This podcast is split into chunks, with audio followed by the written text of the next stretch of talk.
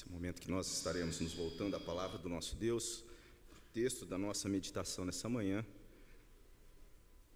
Evangelho de Marcos, capítulo 15. Evangelho de Marcos, capítulo 15, os versículos 40 a 47.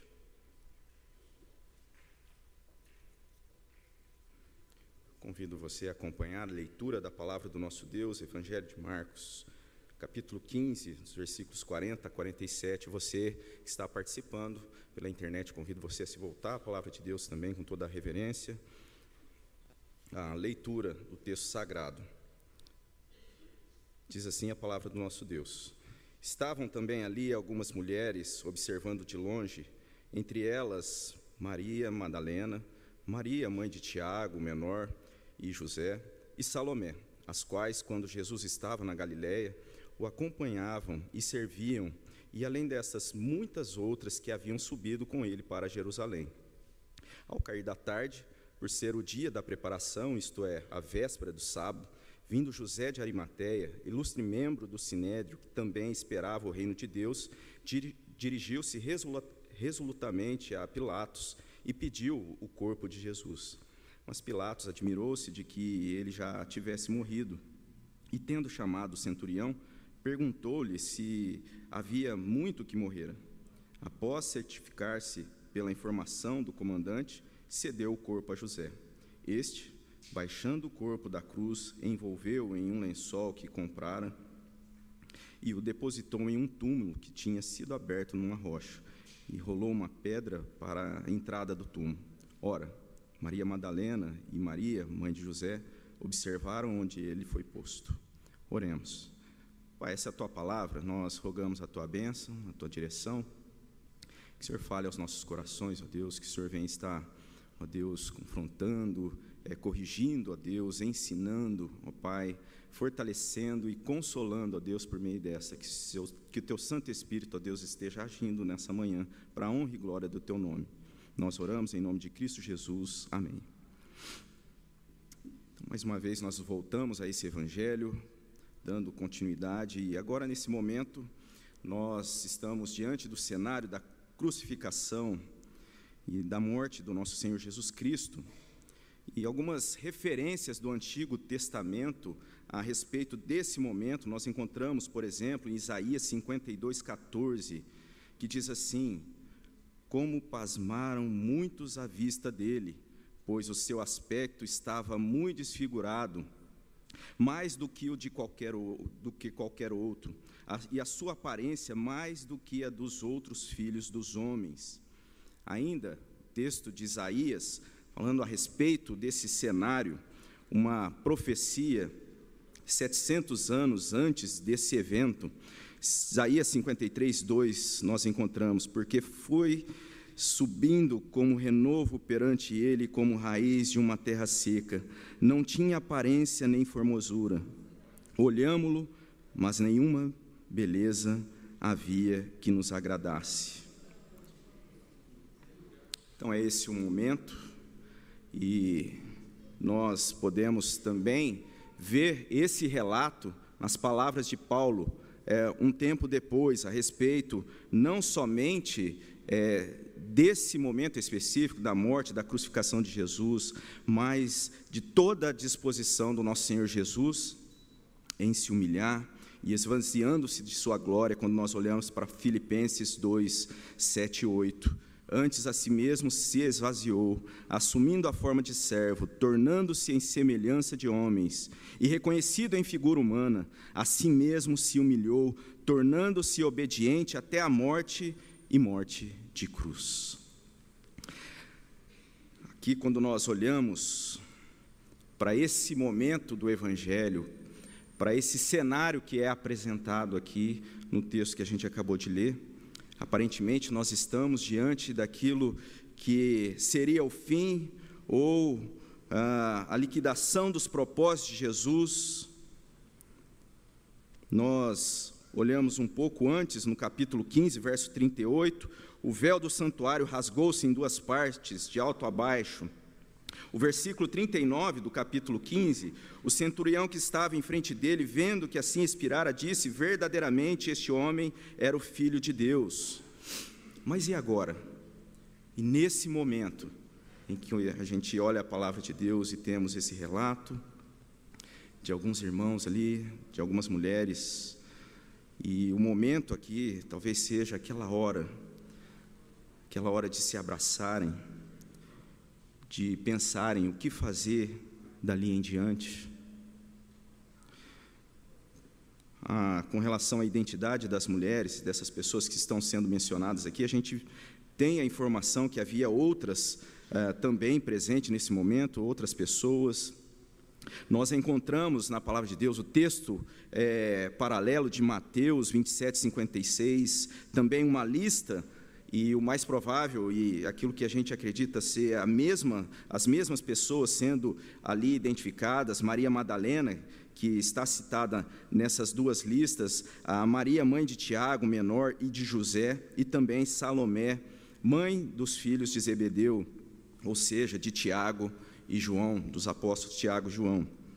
E então nós encontramos também em João, no Evangelho de João, capítulo 19, 25, Uh, também ali sendo relatado que naqueles momentos estava presente também Maria, mãe uh, de Jesus, e lá em João 19, 25, é dito: E junto à cruz estava a mãe de Jesus e a irmã dela, ou seja, Salomé, mãe de Tiago e, e, e João, e também Maria, mulher de Cleopas, mãe de Tiago menor e José, Maria Madalena.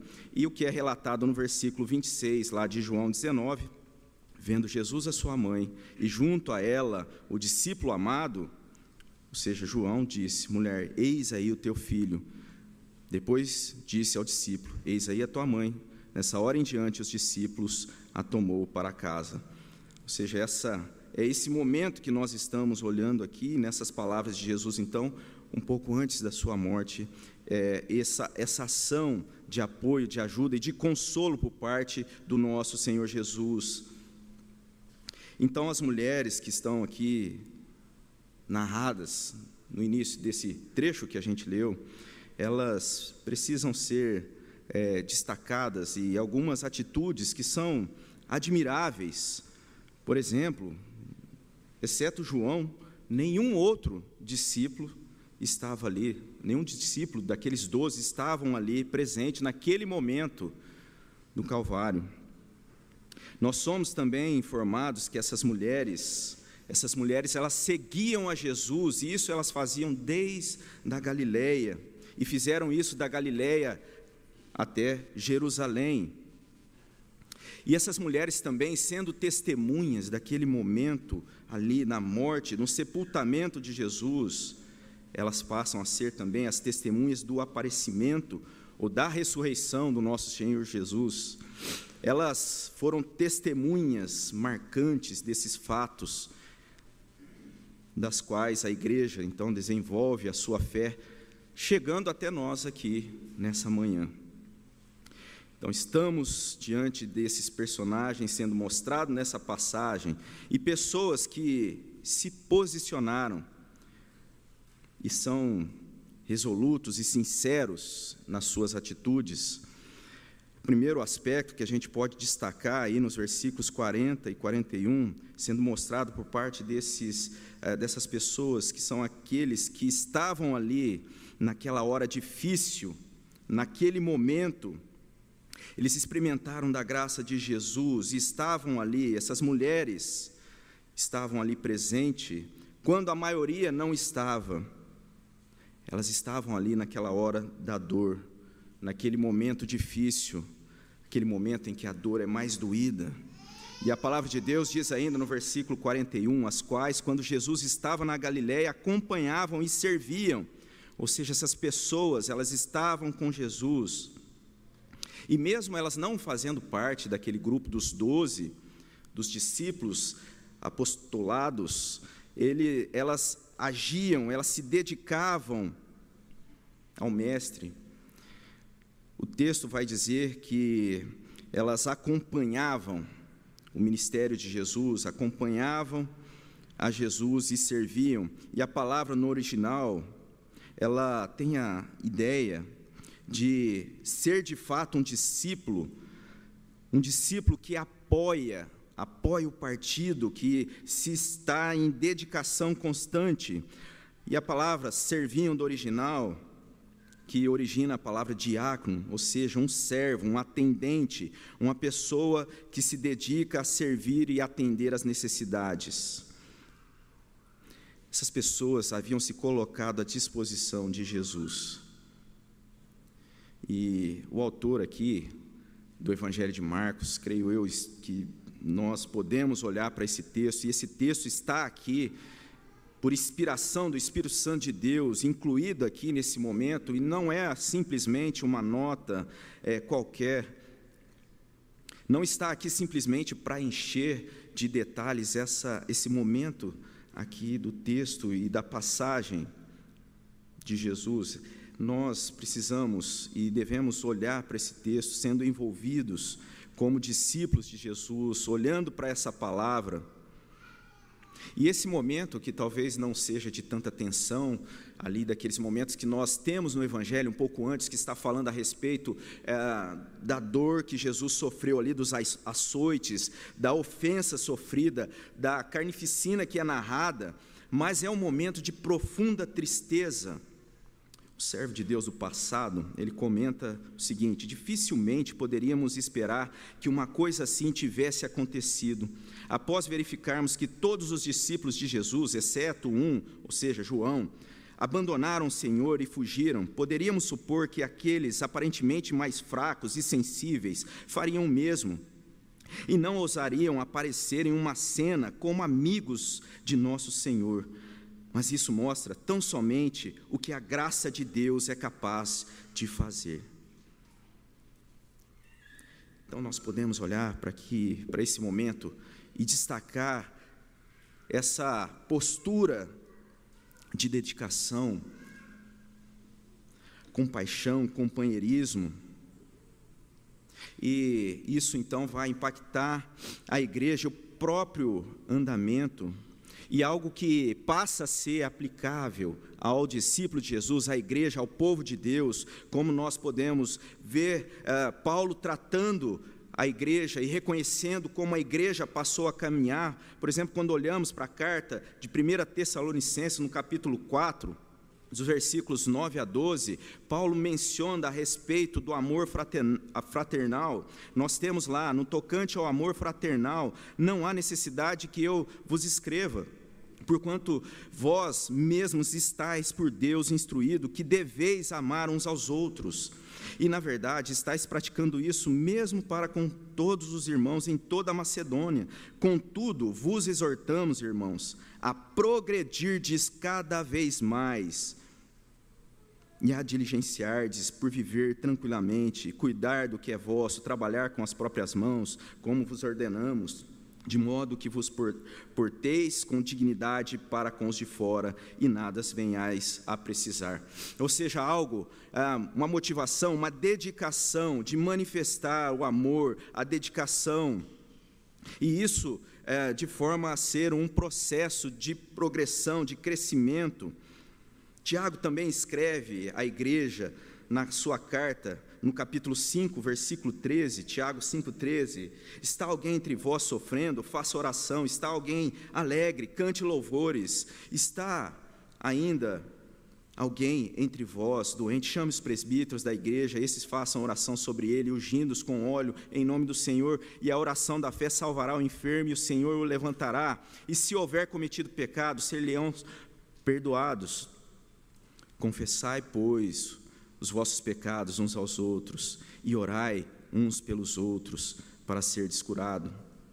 Muito pode, por sua eficácia, a, súplica do justo, ou seja, a dedicação de viver em amor, manifestando isso é, de maneira prática. É uma lição dada à igreja, o que nós encontramos aqui nesse evangelho, algo que a igreja assimila como uma oportunidade por exemplo, Gálatas, na carta aos Gálatas, capítulo 6, versículo 10. Por isso, enquanto tivermos é, tiver, tivermos oportunidade, façamos o bem a todos, mas principalmente aos da família da fé. É uma base de companheirismo, de dedicação, de maneira sincera, de maneira dedicada. Aqui nós temos então aqueles que estavam ali naquele momento, naquela hora difícil. Mas um segundo aspecto também, nós olhamos para esse texto e podemos enxergar aqui nesses personagens aqueles que resolutamente dispôs o que comprara e também o que possuía. O servo de Deus vai dizer: notemos também que Jesus tinha amigos sobre os quais pouco sabemos. E a prova mais cabal disso é o fato que nessa passagem uma pessoa mencionada pela primeira vez, ou seja, José de Arimateia, nada sabemos acerca da história anterior desse homem. Não sabemos dizer como ele aprendeu a amar a Cristo e a desejar honrá-lo. Também não sabemos sobre a sua história subsequente. Tudo o que sabemos é a comovente sucessão dos fatos descrito nesse texto bíblico. Somos informados que José de Arimateia também esperava o reino de Deus e que nessa ocasião que todos os discípulos abandonaram Jesus, ele dirigiu-se a Pilatos e pediu o corpo de Jesus. E nós somos informados também no Evangelho de Lucas, nesse no, também narrando desse episódio, que, ah, aliás, no texto de Lucas, quando nós olhamos no capítulo 8, o que a gente tem é que as mulheres, ela elas também dispunham dessa mesma postura de conduzir o ministério de Jesus materialmente, de acompanhar e se dedicar materialmente ao ministério de Jesus. E elas faziam isso com seus bens de maneira resoluta e sincera, isso lá no ministério de Jesus, ainda na Galileia mas agora elas estão participando desse momento quando nós viemos esse novo personagem, vindo José de Arimateia, ilustre membro do Sinédrio. E o texto, no versículo 42, vai dizer: Ao cair da tarde, ou seja, já eram os últimos momentos antes do encerramento da sexta-feira, o dia da preparação, e a sexta-feira judaica, em que tudo precisava ser preparado para o sábado, onde as atividades não poderiam ser executadas. E isso deveria ser feito até às 18 horas daquela sexta-feira. José de Arimateia, homem da cidade de Ramá, Arimateia seria essa indicação, cidade de Ramá, a mesma cidade do profeta Samuel, como nós encontramos em 1 Samuel, capítulo 1, versículo 1. E o texto aqui é, nos diz que era uma pessoa ilustre, ou seja, tinha uma posição de destaque no sinédrio. Lá em Mateus, capítulo 27, 57, vai mencionar que ele é, era um homem rico, um rico de Arimateia, também discípulo de Jesus.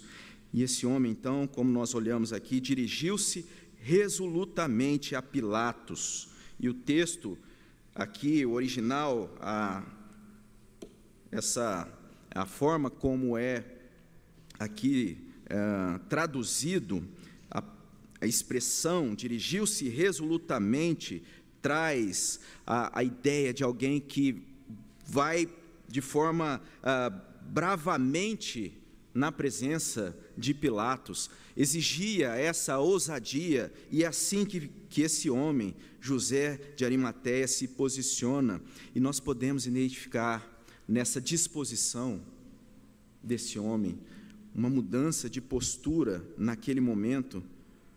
A graça de Deus opera nesse homem, José de Arimateia. Quando olhamos para João, capítulo 19, versículo 38, falando a respeito de José de Arimateia, nós encontramos assim: depois disso, José de Arimateia, que era discípulo de Jesus, ainda que ocultamente, pelo receio que tinha dos judeus, rogou a Pilatos que lhe permitisse tirar o corpo de Jesus.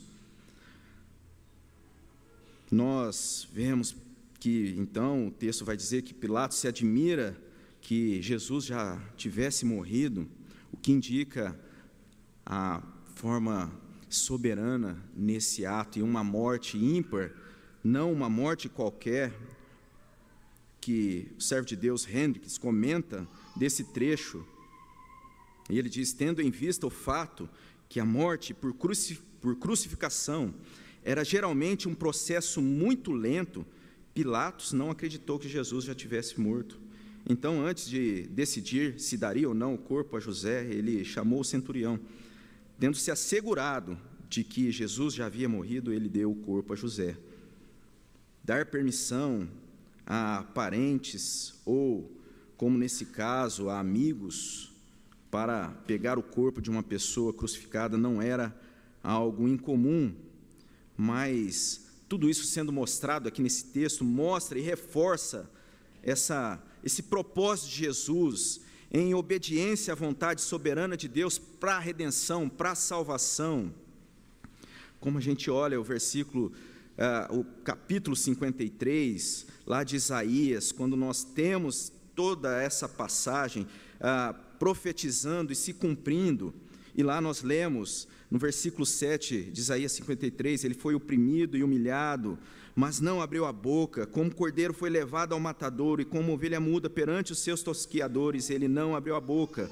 Por juízo, o opressor foi arrebatado, e a sua linhagem, quem dele cogitou? Porquanto foi cortado da terra dos viventes, por causa da transgressão do meu povo, foi ele ferido. Designaram-lhe a sepultura com os perversos, mas com o rico esteve na sua morte, posto que nunca fez injustiça, nem dolo algum se achou em sua boca.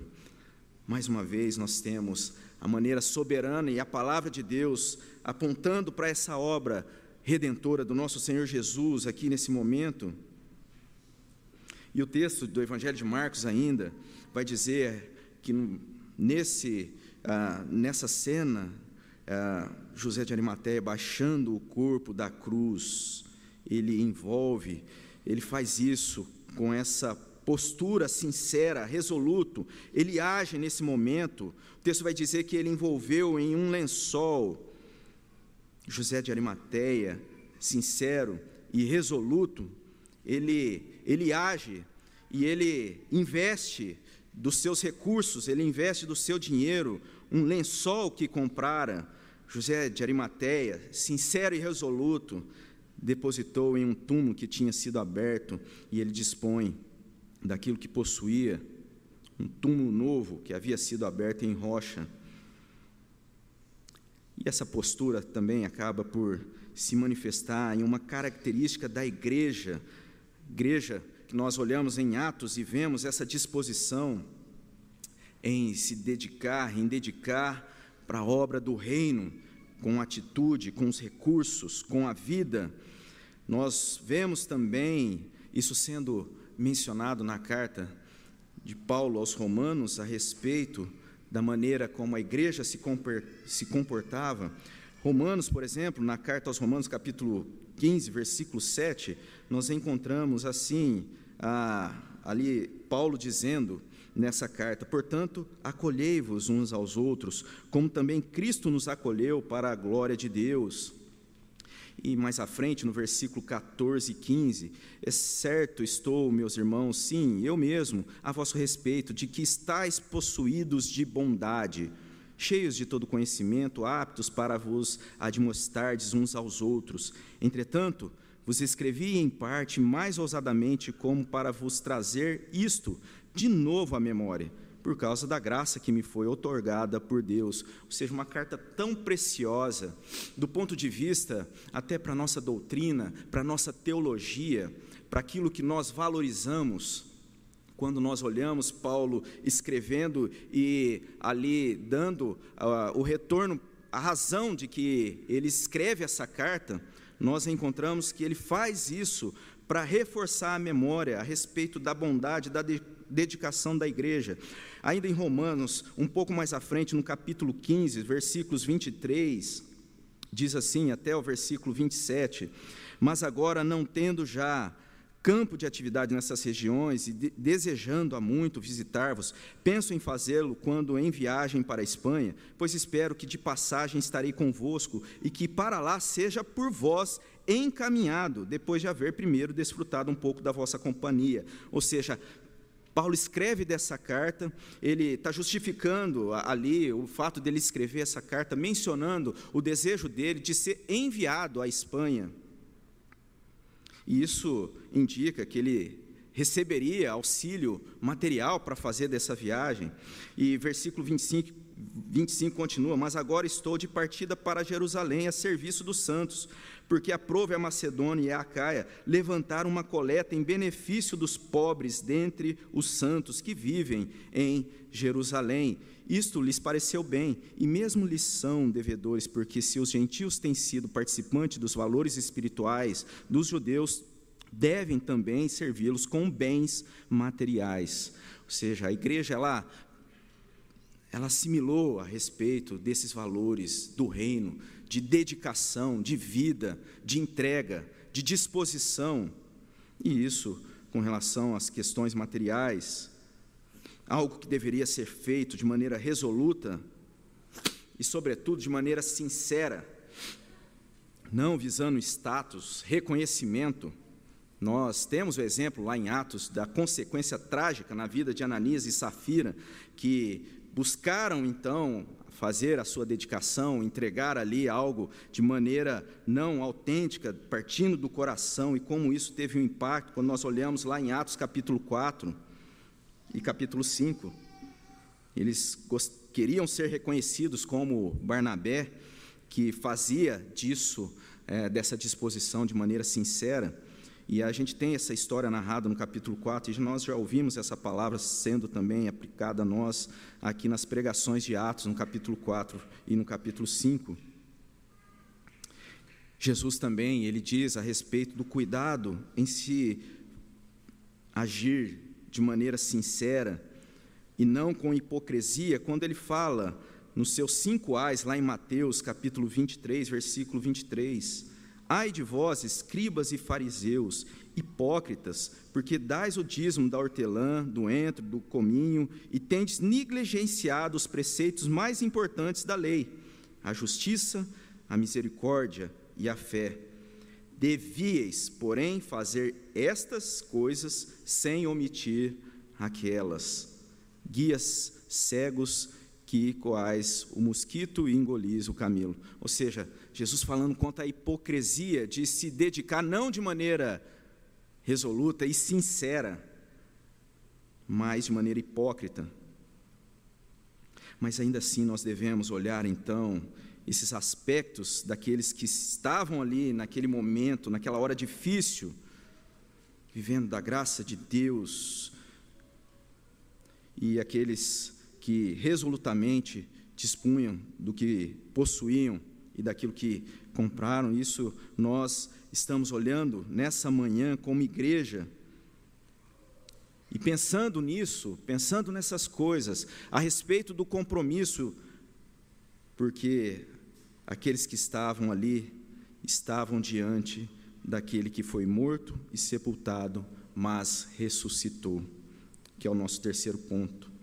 Aparentemente, naquele momento, tudo havia acabado, mas não para eles.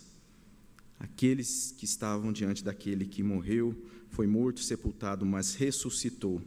E o versículo 47 do capítulo 15 vai dizer: Ora, Maria Madalena e Maria, mãe de José, observaram onde ele foi posto, onde Jesus havia sido posto na paráfrase, a mensagem narra esse episódio, os versículos 46, 47, dizendo: José havia comprado um lençol de linho, depois envolveu o corpo e o depositou no túmulo que havia escavado na rocha, pôs uma grande pedra na entrada. Maria Madalena, Maria, mãe de José, observaram o sepultamento. Observaram o sepultamento um servo de Deus que ele faz um comentário digno de nota nessa manhã para a gente a respeito de sepultamento, e ele vai dizer como os judeus, os cristãos passaram a lavar, envolver o corpo morto, assim como foi feito com Jesus, antes de colocarem na terra. Mesmo o judaísmo moderno continua praticando reverência pelo corpo, e um rabi, autoridade em tradição judaica, diz: Quando morre um judeu, o corpo nunca é deixado sozinho, pois é um sinal de reverência. Se nenhum parente próximo pode permanecer ali, veladores especiais consideram um privilégio e um dever sagrado fazê-lo. E esse mesmo autor ele vai citar um, um historiador e esse historiador ele comenta a respeito é, da sepultura, do sepultamento na igreja primitiva. Ele vai dizer: entre as razões pelas quais a igreja primitiva conquistou o mundo pagão foi a sua decência para com o corpo humano, em mostrar terno cuidado pelos mortos. E aí ele cita ah, aqui um imperador, Juliano Apóstolo, ele vai comentar que para Juliano ele considerava o cuidado dos cristãos pelos mortos como um dos três fatores que explicavam a sua rápida propagação depois dos três primeiros, isso nos séculos também iniciais, ali depois da perseguição. E o, entre o cuidado dos cristãos pelos mortos, a gente encontra o amor dos cristãos uns pelos outros e a honestidade dos cristãos. Então, com toda certeza, quando nós olhamos para essa passagem, a gente encontra essa dedicação, um amor à honestidade. E tudo isso aqui nessa cena dessas mulheres, observando onde Jesus havia sido colocado. Ainda que não com uma esperança suficiente de que ali ah, estava o Messias que haveria de, de ressuscitar no, no, terceiro dia, porque de fato ela se surpreende eh, logo depois, no domingo, mas havia nelas a esperança da ressurreição. E essa esperança ainda vacilante e talvez ainda desesperançosa, porque Jesus ressuscitou, transformou-se em confiança, e confiança consistente para nós que cremos na ressurreição de Jesus, cremos que um dia seremos ressurretos. Elas estavam diante daquele que foi morto e sepultado, mas ressuscitou. O que Paulo vai testificar na sua carta, 1 Coríntios 15, 3 e 8.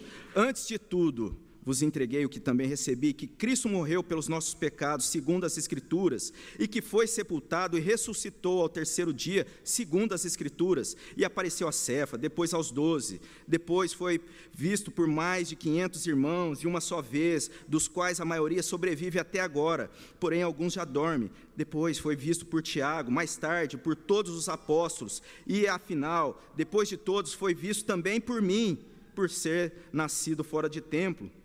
E Paulo acrescenta um pouco mais à frente, ainda no capítulo 15, versículos 12 a 14: Ora, se é corrente pregar-se que Cristo ressuscitou dentre os mortos, como, pois, afirmam alguns dentre vós que não há ressurreição de mortos?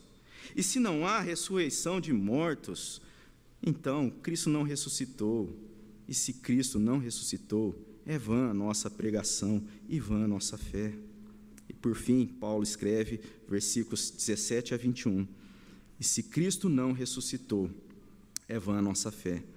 E ainda permaneceis nos vossos pecados. E ainda mais, os que dormiram em Cristo pereceram. E se a nossa esperança em Cristo se limita apenas a esta vida, somos os mais infelizes de todos os homens. Versículo 20 e 21. Mas de fato, Cristo ressuscitou dentre os mortos. Aleluia.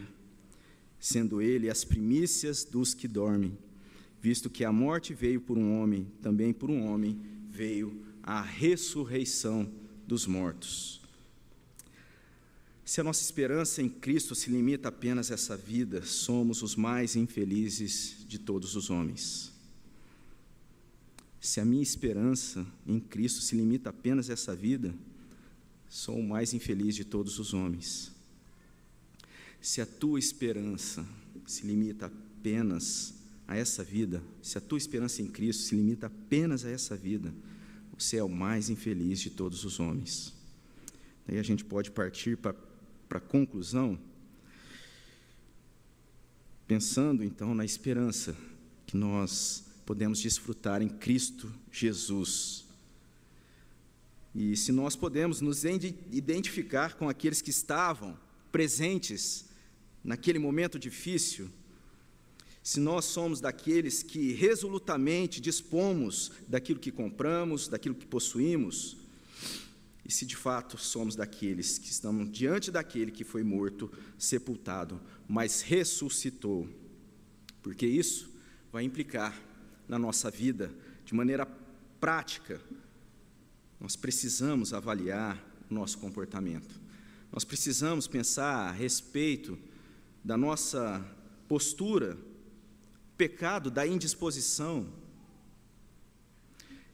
Uma história que se conta que no início da Guerra Civil lá nos Estados Unidos, no dia 21 de julho de 1861, dá-se início à Grande Guerra Civil e ali a batalha se dá na margem de um rio, é, no interior da Virgínia, as tropas então em combate e alguns líderes, senadores, deputados, funcionários do governo, eles vão para uma região próxima ao combate, aquela guerra, aquele cenário, e ficam observando.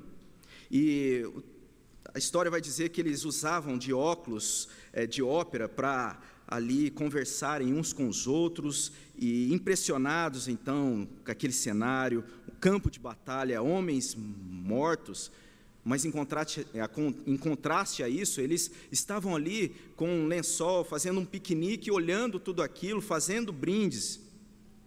Mas acontece que essa guerra, é, ali alguns rebeldes atacam e devastam ali um dos exércitos, aquele ambiente que eles estavam, tranquilo, com aparente tranquilidade, é tomado pela guerra. E naquele dia eles tiveram uma grande lição não tem como se estar em guerra sem que se esteja atentamente e constantemente em atenção. A nossa guerra foi vencida, mas nós precisamos estar constantemente lutando as batalhas contra o pecado. Nós precisamos estar atentos, nós estamos em batalha constante, precisamos avaliar a nossa postura, a nossa disposição nós somos pecadores, mas não escravos do pecado. Não podemos viver pecando como nós somos ensinados. Primeira carta de João, no capítulo 3. Precisamos tomar a consciência que estamos em guerra combatendo o pecado. Tem um servo de Deus que vai dizer: enquanto o pecado não for amargo, Cristo não será doce. E nós precisamos aprofundar um pouco mais com relação a isso, a essa passagem, a tudo isso que a gente meditou. E pensar se de fato o pecado da indisposição, da rebeldia à palavra de Deus, da dedicação, da manifestação de amor, do companheirismo, se isso realmente é considerado pecado, se é amargo esse pecado no coração ou simplesmente quando olhamos para a vida de outra pessoa, e aí sim o pecado da outra pessoa é amargo. Até quando o pecado, aqueles que muitas vezes não são ali escândalos, aqueles pecados ocultos, talvez esse que você pensou agora, quando eu estou falando aqui, aquele pecado escondido, até quando esse pecado, se esse pecado realmente é amargo, o pecado muitas vezes da omissão, ou do julgamento do coração, ou de se fazer facção nos seus relacionamentos. E, assim, eu não, minha postura aqui não é de parecer simplesmente legalista, inclusive, essas orientações são, primeiramente, para mim, e principalmente até entre várias crises que nós podemos pensar a respeito da igreja e que a igreja enfrenta nos nossos dias, e aí a gente pensa, e muitas vezes é comentada a respeito da crise da masculinidade, crise uh, da feminilidade, crise na criação de filho, crise uh, na dedicação, com várias outras coisas. Mas a crise básica da igreja é a crise da nossa dedicação para com Jesus e o reino de Deus. Nós precisamos nos dedicar a Jesus, a Cristo, e uma vida de pureza diante do nosso Senhor, aprendendo com Jesus, sendo formado à estatura e na graça do nosso Senhor Jesus. Nós precisamos avaliar a nossa vida, a vida que levamos e se de fato o pecado é algo amargo no nosso coração, se encontramos e encaramos dessa forma, nós precisamos avaliar como dispomos das nossas posses, do nosso tempo. A graça de Deus, a obra salvadora na graça, a nossa teologia nesse aspecto, da ação soberana de Deus na graça, não muda aquilo que é de fato e a necessidade de fazermos aquilo que é certo, as nossas obrigações. Simplesmente realinha as nossas, motiva as nossas motivações com relação a isso. Nós não podemos nos privar de doar, de ofertar, de pagar o dízimo, que é algo bíblico, para a manutenção da igreja, nos esquivando na doutrina da graça, que é suficiente para a nossa salvação, da qual é, recebemos todas as coisas. A graça nos alcança e nos orienta, orienta as nossas motivações para um desejo de agradar a Deus e de glorificar a Deus. Aquilo que é certo continua sendo certo a fazer. Nós devemos buscar fazer aquilo que é certo. Aquilo que é a nossa responsabilidade de fazer, a missão continua sendo a responsabilidade da igreja de fazer. Aquilo que é certo de ser abandonado, aquilo que nós não devemos fazer é pecado e precisa ser combatido, precisa ser eliminado. Na semana passada a gente ouviu o missionário Maurício falando a respeito da missão lá no Uruguai, um país economicamente é, ali estruturado, mas frio ao evangelho, apático. Isso mostra a necessidade da igreja de contribuir sim com a obra ali do missionário, até pelo fato do custo de vida, talvez ali ser mais alto, mas, sobretudo, também de dedicar e sustentar a obra em oração. E quem que vai fazer isso? Nós, nós que estamos aqui nessa manhã. Nós que somos povo de Deus, nós que somos igreja e servos do nosso Senhor Jesus. Então, hoje nós, então, domingo missionário, nós pensamos também na, ali na possibilidade, na necessidade de tantos outros missionários da nossa igreja de orar, sustentar financeiramente missões. E nós podemos pensar também na missão na nossa igreja aqui, as iniciativas que eu e você temos de estar desfrutando como bênção nós temos ali um trabalho que ah, fazemos junto à Missão Vida, a Missão Vida, a CELB, os grupos de igrejas nos lares, agora a iniciativa dos cultos, tantas iniciativas que nós podemos e devemos nos envolver para a honra e glória de Deus, não simplesmente com religiosismo, mas com dedicação, com uma disposição sincera de glorificar a Deus. Devemos pensar nessas coisas não como moeda de troca para alcançar status ou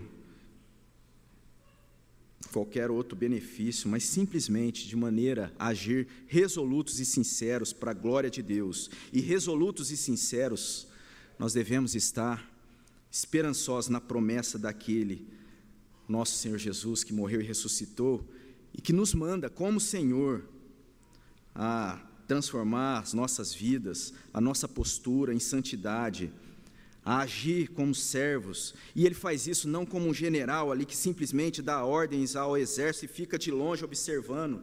Não, ele faz isso como um Senhor poderoso e bondoso, amoroso, garantindo a vitória que ele venceu, mas estando conosco no combate. Quando ele faz a grande comissão, ele vai dizer lá em Mateus 28: Eis que estou convosco sempre. Eis que estou convosco sempre. Amém? Vamos orar. Pai, essa é a tua palavra. Fale aos nossos corações, ó Deus. Nos abençoe, nos ajude, ó Deus, a sermos alimentados, instruídos, ó Pai, abençoados, ó Deus, na tua obra de graça, na transformação da nossa vida e do nosso coração para a honra e glória do teu nome. Assim oramos em Cristo Jesus. Amém.